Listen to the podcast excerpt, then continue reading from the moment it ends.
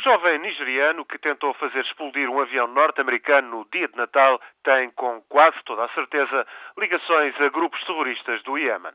Está, pois, na órbita dos bandos radicais islamitas inspirados pela Al-Qaeda o tipo de explosivo utilizado, o típico processo de radicalização por que passou, tudo aponta nesse sentido.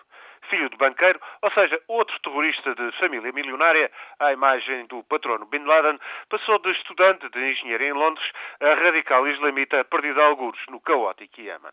O atentado fracassado lembra o que tentou fazer há precisamente oito anos o bombista do sapato, Richard Wright, precisamente também com o mesmo tipo de explosivo.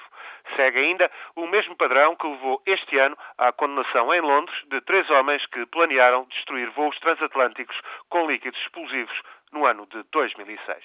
Ora, este jovem nigeriano escapou à detecção de explosivos ao embarcar em Lagos, fez transbordo sem problemas em Amsterdão rumo a Detroit e não foi sujeito a revistas especiais. Pior, tinha visto de entrada válido nos Estados Unidos e constava de uma lista governamental de 550 mil pessoas suspeitas de possíveis ligações a grupos terroristas.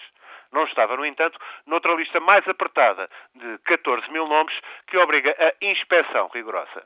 Omar Farouk, de 23 anos, não entrava também na lista negra de 4 mil pessoas interditas de voar para os Estados Unidos.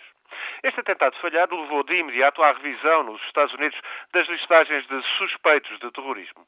Levantou complicadas questões sobre técnicas de vistoria e inspeção a passageiros e bagagens e como sempre acontece nestas situações, redundou também em medidas de última hora de muito duvidosa utilidade. Agora, os passageiros de voos com destino aos Estados Unidos estão proibidos de se levantarem uma hora antes da aterragem. Não podem sequer ter almofadas ou computadores portáteis ao colo. Esta imposição do passageiro sentado com o colo à vista, vai pois levantar muitos problemas e não deverá ter grande futuro. Certo é que os custos com a segurança nos aeroportos, porque a principal medida de segurança é mesmo evitar que explosivos entrem a bordo, esses custos vão por certo aumentar. As bichas e os atrasos irão agravar-se.